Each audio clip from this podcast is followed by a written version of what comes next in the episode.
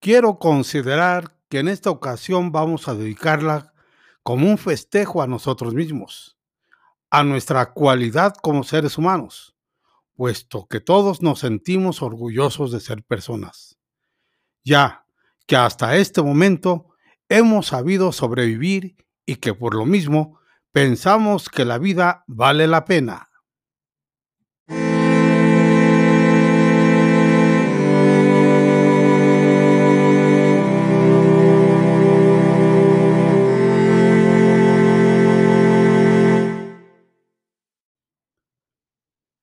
Hola, muy buenas tardes.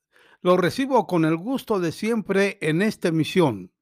De antemano, le agradezco que usted me escuche. Soy su amigo, el doctor Bonilla, y que en esta ocasión hablaré sobre el compromiso que tenemos como seres humanos para poder sobrevivir. Quédese y escúcheme, pues el contenido que le voy a mencionar le va a interesar y servir para su salud emocional.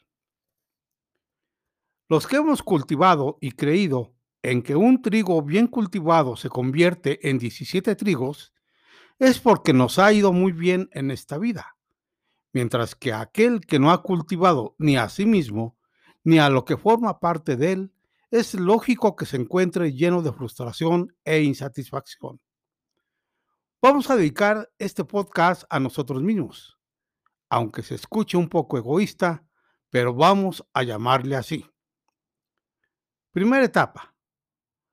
La problemática que estamos viviendo actualmente en nuestro mundo para tener más conciencia de esta realidad y del cambio que se está dando y entender esta palabra que ahora se usa mucho, es por sí misma muy significativa. Me refiero al cambio de paradigmas, es decir, a las concepciones, hábitos y maneras de ver la vida.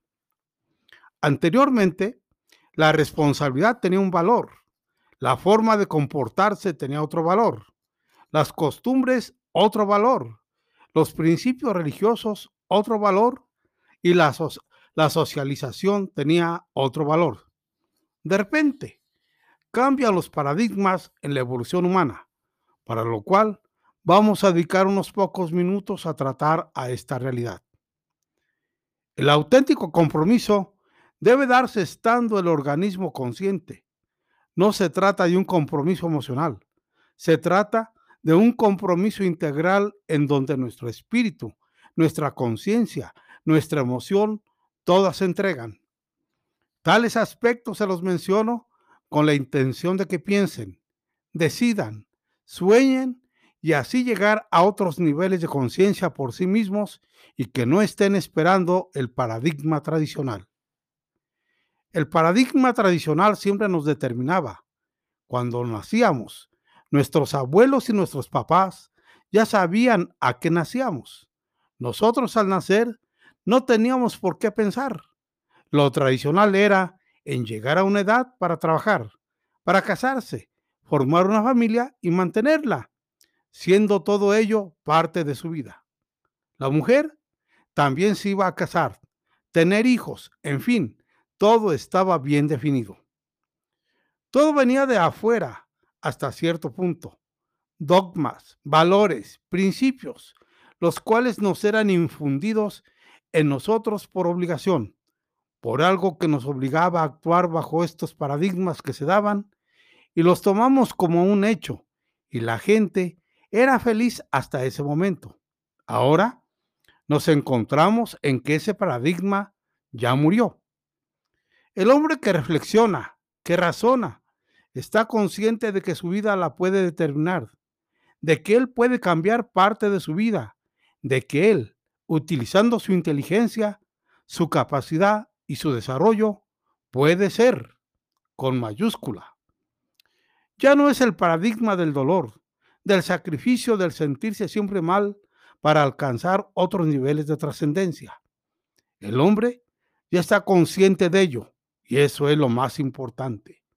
El hombre que vive esa conciencia, y claro, partiendo de un concepto, va a intentar convertir lo obvio en lo sencillo. Cuando los hombres nos, no comprendemos y no más leemos, Nomás le oímos, pero no escuchamos.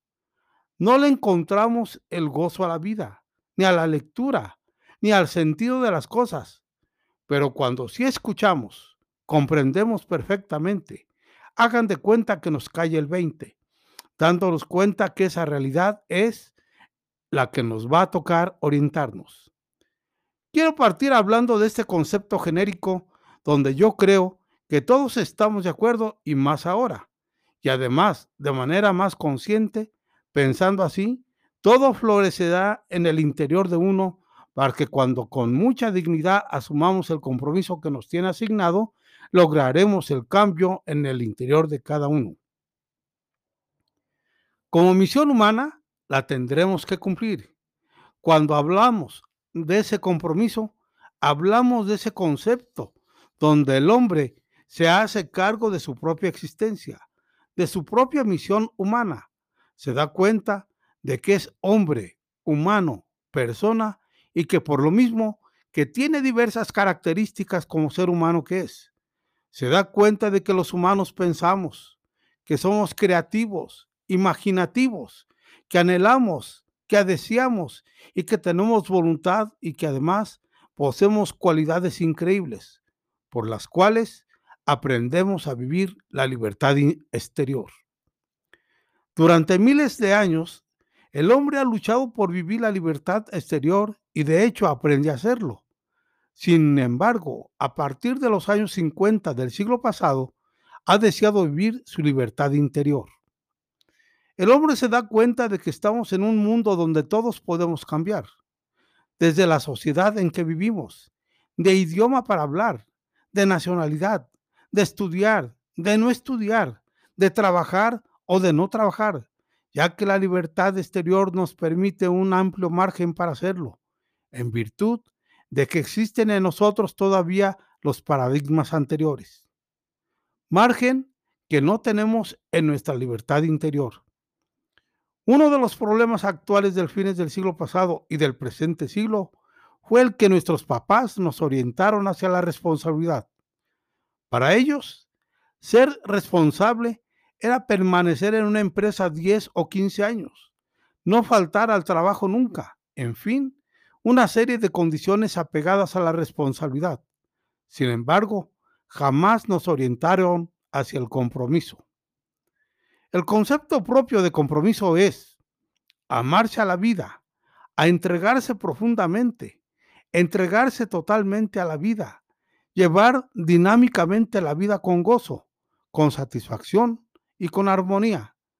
No nada más el que está en proceso evolutivo, porque decíamos que si el Creador nos hizo incompletos, fue para que cada uno de nosotros nos transformáramos a nosotros mismos.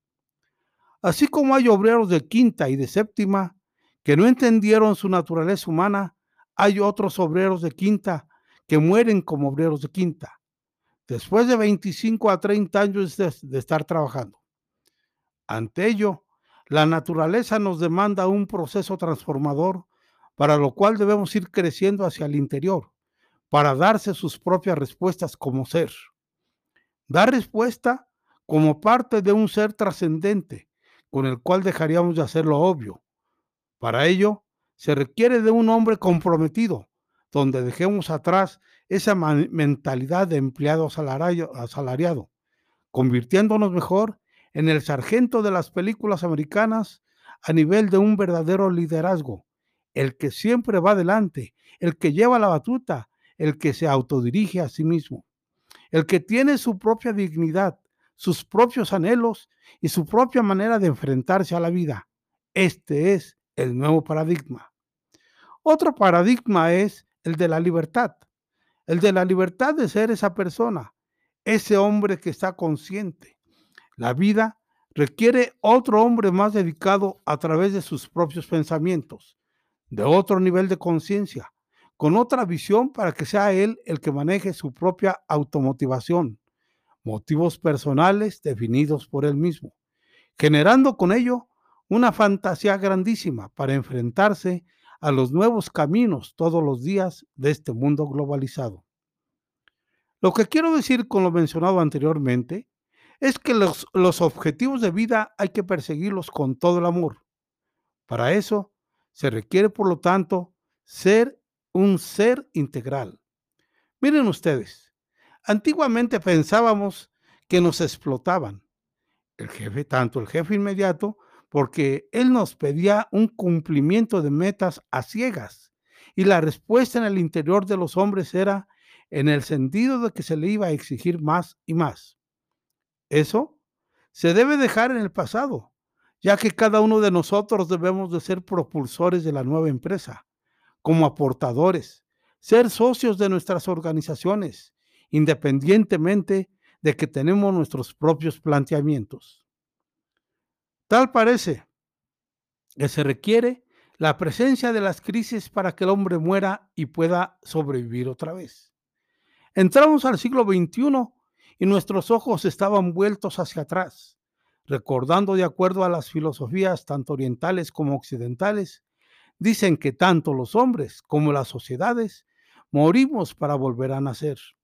En lugar de eso, es necesario darnos cuenta de que el mundo se está transformando, con cambios profundos, tanto cualitativos como cuantitativos.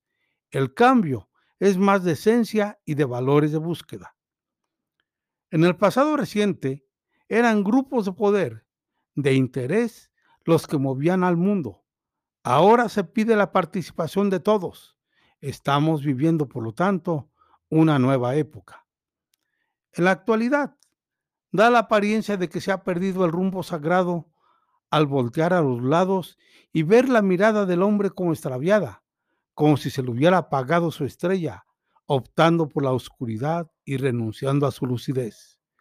Es la salud la más trascendente, pues el cambio que estamos viviendo de pasividad, de, de permanencia en el interior del hogar, hace que nuestra libertad interior se revele, llegando a la ansiedad por, para presentarse estadísticamente en este momento que uno de cada dos la presenta a nivel global.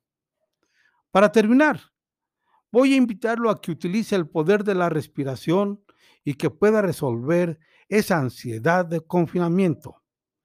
Y todo esto es en base a los siguientes hechos. El fundamento de la salud es la buena circulación de la sangre, ya que este es el sistema que transporta el oxígeno y los nutrientes a todas las células del cuerpo. El que goza de una buena circulación tiene asegurada una vida larga y saludable, ¿Cuál es el órgano de mando que controla este sistema? Sí, le atinaron. La respiración. Con ella oxigenamos el organismo y estimulamos los procesos eléctricos de todos y cada una de las células. Para ello, también es importante conocer el sistema linfático, que es descrito como el elemento encargado de la canalización del drenaje del cuerpo, lo cual fue comprobado al observar los factores que estimulan la depuración del sistema linfático. Y la manera más eficaz para lograrlo es una respiración profunda, diafragmática, ya que la misma crea como un vacío que aspira la linfa y multiplica la velocidad de eliminación de las toxinas.